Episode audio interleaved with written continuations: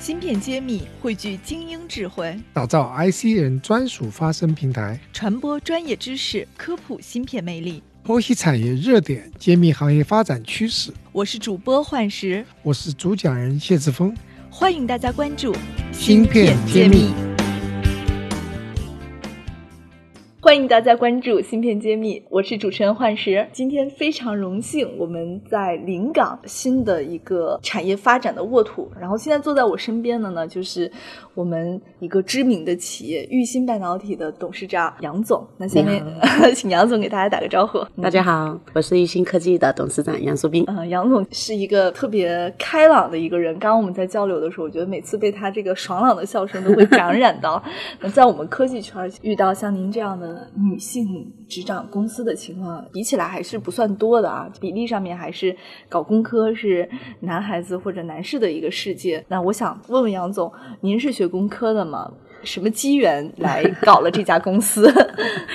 呃，其实我是这半导体也算是有故事的了。我是一个文科生，学法律的。这个问题呢，就是说大家其实朋友圈子里面，包括我们在临港这么多年，他一些政府部门也也很好奇，也一直在问我。因为集成电路这一行呢，也是比较有特性的。其实我们都说是很孤独的一个行业。那你一个女孩子又是学法律的，怎么会？你是学法律？对对对，怎么会投入到这个行业里？那我今天我也跟大家再分享一下。第一，跟我性格有关系了，就是说你耐得住孤独，也愿意去尝试一些新的挑战。那么还有个就是说，我们有一个家族的一个情怀。我们家老爷子呢，他是上海交大毕业的，所以他们那一代人，他是三十年代的人嘛，一直觉得要爱国爱国。然后就是给我们安排的一些，像我们读书就是我老爷子安排的啊，你去学法律，然后哥哥去学工科啊，学的工业自动化。他是东南大学毕业的，所以呢，在他的影响下，他一直在玩那个 IC 键嘛。那我就觉得很好奇，然后他说你就。不要好奇了，你再好奇，你都是局外人，你过来吧。所以 是哥哥干了这个行业，对的。然后你从法律的视角又又去帮他，对的。因为他开始在那个爱普生啊，在那个威姆在上班。后来他有一有一年呢，他就说呃要自己创业了。要创业的时候呢，那我一直我就跟他这样讲，你要创业呢，光有技术有市场也不行。我们既然要创业了，对吧？我们草根型的，我们起点也要高一点，我们要有管理。就是你前期把管理做得好呢，可能就是说我。们在别的那个优势上可能略失一筹吧。那我在管理上，我的起点，我觉得是别人很多创业的那个理工男他是没考虑到这一点。那我觉得这一点我们是略胜一筹。所以我们当时的创始的时候就是三国鼎立，就是负责技术的，负责市场的，然后负责管理。我觉得你说的特别让我有感染，因为像我们爱心做教育这么过程中，就会发现有一个痛点，很多技术大牛。他很容易去解决技术的难题，但是他不是一个合格的管理者，甚至也很难说成为一个企业家。这中间是有一个鸿沟的，所以你们在创业之期就有这个管理的意识、市场的意识，我觉得是应该是一个很少见的一个组合。嗯，就说其实创业是很辛苦的。我一直就是在我们和员工分享的时候，哈，和那个朋友分享，我就觉得我我就记得这四个字：创业维艰。因为你输不起，只要一步走错了，那就是真的是一无所。所有的本来说大家出来毕业这么多年，也至少就说能够衣食无忧了吧？嗯，平平淡淡还能过生活。但一旦踏上创业这这一条路，你就没有回头路了，一条不归路。对我一直说，我说我现在要退休，就是一无所有的退休。我觉得投资人听到你讲这个话，应该都会觉得很棒啊，他很有安全感。那你们选择了什么方向来做创业呢？呃，我们当时也算呢，因为。这一行嘛，它的周期又长，投入又大，就说它的那个产出和回报是不成比例的。那我们怎么避开那些巨头？因为当时也有中兴啊，也有华为，对吧？然后我们就做了一个非常非常细分的一个领域。所以我们一开始定了自己公司一个发展的一个战术，就是叫围棋战术。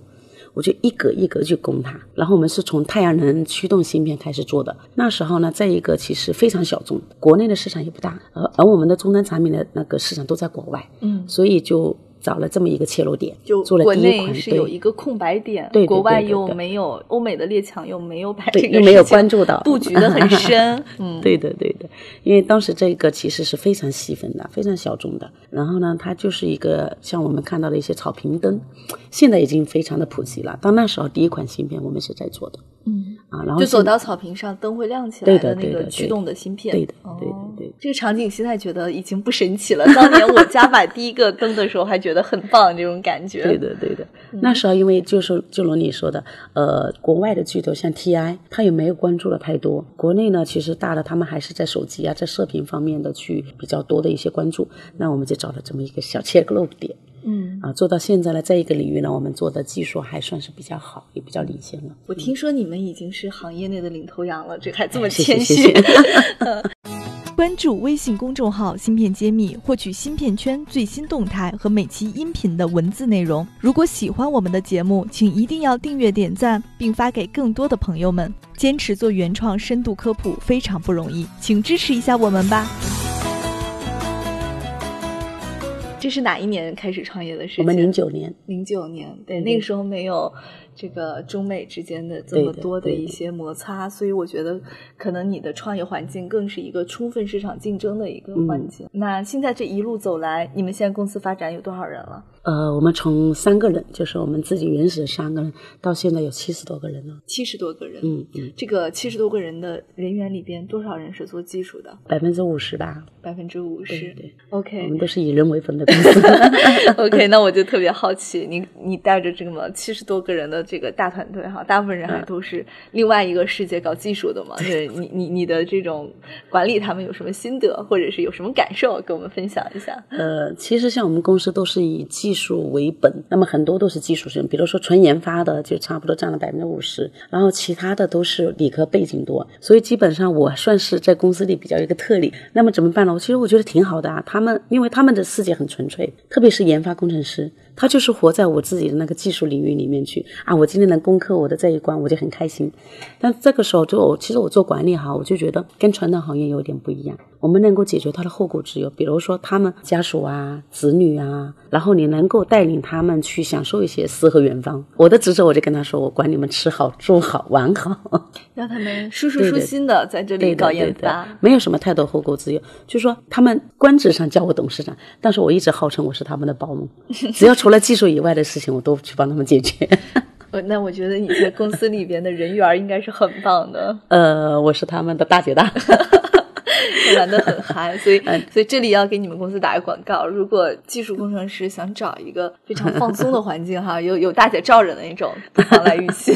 对的，其实我觉得人是将心比心的，他们做技术的，可能他们的世界跟我们是有点不一样，但是就是说，我们能够解决到，能让他去信任你，能够给他解决他最直接的问题，这样子他对你的那个信任度和开放就不一样了。嗯，那大大家像我们公司哈，玉鑫的话，它整个一个企业文化就是桌面沟通，然后我们有个非常接地气的一个语录，就是 PK OK。因为做技术，它它其实某种意义上它也很轴，大家有自己的理念，那我们就在桌面上 PK。怎么 PK 啊？大家就说畅所欲言呀，没有什么 CTO 啊，这个这个经理啊，初级工程师之间的这哦，没有我没有。我们在管理体系上有这种，但在 PK 的时候，大家都是平等的，都是平等。有问题直接说对，。直接说，哪怕你对我都可以的。我们的那个组织架构呢，在公司内部是倒过来的，我是在最下面服务所有的人。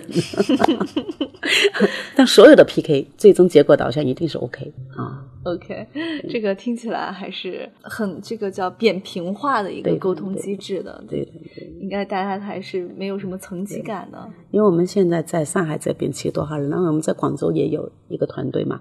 那接下来就像我们现在规划的话，二零二零年是百人军团。那其实你这么多人，靠你一个人一个人去管是没有用的。我们有一个稍微完善的一个人性化的一个体系，但是我觉得还更多的还是用心去想想他们的需求吧。你能满足对方的需求，对方一定也会创造他的价值。对，所以这里其实我觉得杨总也给了我们一个很好的一个建议，因为目前来说，芯片行业人才特别这个紧缺，如何吸引到人才，并且吸引之后我们保留住人才，其实是很多公司还是很欠缺的。你靠你靠薪水，其实解决的只是最初级的一个阶段。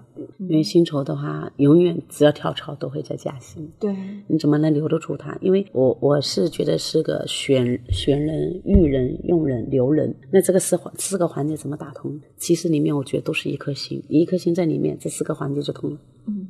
好，最后再再问你一个比较有挑战的问题：零九年到现在也十年时间了，对回顾这十年，你觉得做这件事情后悔吗？呃，很有情怀的说我没有后悔，但是回家看到孩子的时候还是有点后悔。少了很多陪伴。呃，但是也还好吧，因为至少我觉得我们是女性哈，其实也应该是在社会上有一定的担当，有一定的社会的义务吧。其实像我女儿的时候，她有时候她开家长会的时候，她会主动跟那个老师说，虽然我妈妈今天没有参加，但是我妈妈是一个做芯片的霸道总裁，所以我为我妈妈也骄傲。哎呀，其实老师会把这些视频发给我的时候，我觉得也挺欣慰的，很感动。对，因为我觉得做妈妈也好，做一个女性也好，要有这种价值感、成就感，而且孩子还认可你这样的价值感。哎呦，好羡慕，好羡慕。所以我就觉得这个每个人在不同的领域选择了自己的一个方向。嗯，那除了获得了成就感，这十年您觉得还有什么收获吗？其实我觉得，因为我原来是也是在传统行业，在法律界也也从事过，但是自己回顾一下这些经历哈，我还是觉得这十年对我印象很深。因为整个这个圈子其实是一个基石，就是国家强国的一个基石。因为我们家老爷子天天跟我说，呃，你们要爱国，要爱自己的中中国，爱自己的国家。他说他是一直不建议我们去做一些移民的一些举动，所以呢，我们还算是整个家族里面是比较传统的。但我现在看到中国的话，这种对科技的一个重视度，包括对我们芯片，原来我们都是我们背后的英雄了，对吧？那我们现在慢慢也走到目前了了。我觉得能够随着国家这么一起去成长，我觉得非常的有成就感。这是其他行业可能带不了给我的。选择了一个国家非常需要发展的领域，然后你们又做的非常不错，我觉得。所以我觉得，唉，道路还很长，还革命还尚未成功，我们还需加努力。但是一直走下去，我是觉得我没有打退堂鼓的时候。然后我们整个团队呢，他也没有。但是虽然中间也会遇到各种各样的困难，我们都是说选择迎头而上，就像我们国家一样的，大家也都听了最近贸中美贸易战，对吧？嗯，我们还是要迎头而上的，坚持下去，啃硬骨头。好的，好的，谢谢我们玉溪的杨总给我们带来这么独特视角的一个分享，我觉得应该会给我们很多芯片行业的企业家有一些启发。我们也祝福中国芯片发展的更好。谢谢大家，谢谢谢谢幻石，感谢大家收听《芯片揭秘》，对话全球产业大咖，深度揭秘行业现状与趋势，呈现各领域专家最真实、最前沿的观点，是我们的坚守。把您的疑惑、需求留言告诉我们，我们将为您答疑解惑。